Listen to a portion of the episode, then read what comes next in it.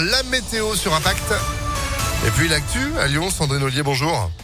Bonjour Phil, bonjour à tous. Je vous réveille peut-être. Non, pas du tout. Ah bon À la une de l'actualité, le retour des vignettes critères dans la région. Le bassin lyonnais, la vallée du Rhône et le Nord-Isère sont en vigilance orange pour pollution particules fines. Depuis 5 heures ce matin, seuls les véhicules ayant une vignette critère 0, 1, 2 ou 3 peuvent circuler à Lyon, Caluire et Villeurbanne, mais aussi à Bourgoin-Jallieu, Chasse-sur-Rhône, l'île d'Abo, Pont-Évêque, Saint-Quentin, Falavier, Vaumilieu, La Verpillière, Vienne, Villefontaine et Sessuel. Autre conséquence dans le Rhône et le Nord-Isère, la vitesse est réduite de 20 km heure sur les axes limités à 90 et plus. Les axes à 80 km heure habituellement sont limités à 70 et le Citral déploie son ticket, un titre à 3 euros qui permet de voyager toute la journée sur l'ensemble du réseau TCL. L'actualité à Lyon, c'est aussi cet incendie mortel à Vaux-en-Velin hier soir. Le feu s'est déclaré dans un appartement de la rue Georges Geoffrey vers 21h. À l'arrivée des pompiers, la victime était décédée. Les flammes ont pu être éteintes rapidement. Une trentaine de personnes ont été évacuées le temps d'intervention des secours. Les causes du sinistre sont pour l'heure inconnues. Plus de 500 000 cas positifs au Covid en 24 heures. Nouveau record en France ce mardi. Autre record dans les hôpitaux avec plus de 30 000 malades hospitalisés. C'est du jamais vu depuis euh, le mois d'avril avec près de 4 000 nouveaux patients en 24 heures. Par contre, le chiffre des malades en soins critiques, lui, baisse légèrement. Et puis, nouvelle mobilisation cette semaine pour les associations et les fondations qui œuvrent dans les secteurs du handicap, de la protection de l'enfance et de l'insertion.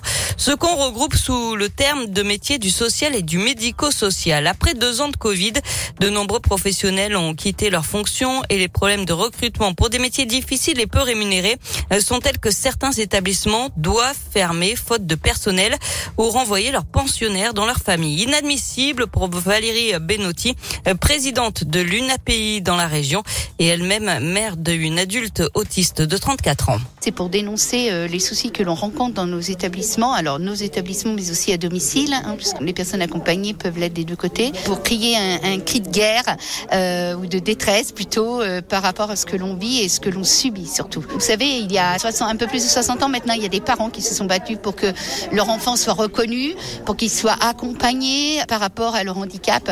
Et aujourd'hui, on revient à ces années-là et vraiment, oui, on est très, très en colère. On a des présidentielles qui vont arriver. On aimerait que les candidats prennent à bras le corps ce problème du handicap. C'est un sujet qui n'est pas abordé, en tout cas pas sérieusement et pas vu dans sa globalité surtout.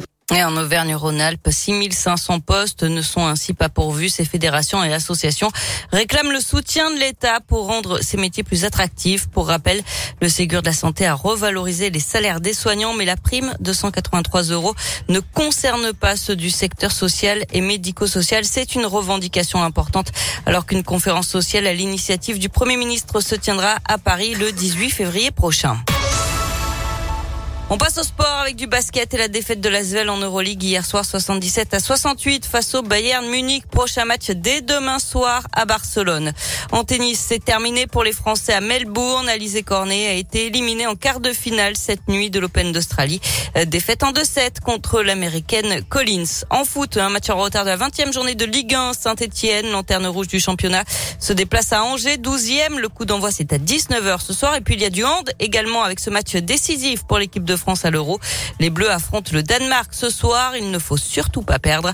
Coup d'envoi à 20h30. Allez les Bleus, merci beaucoup Sandrine pour l'actu qui continue à tout moment avec euh, l'application Impact FM et ImpactFM.fr. 8h04, c'est la météo.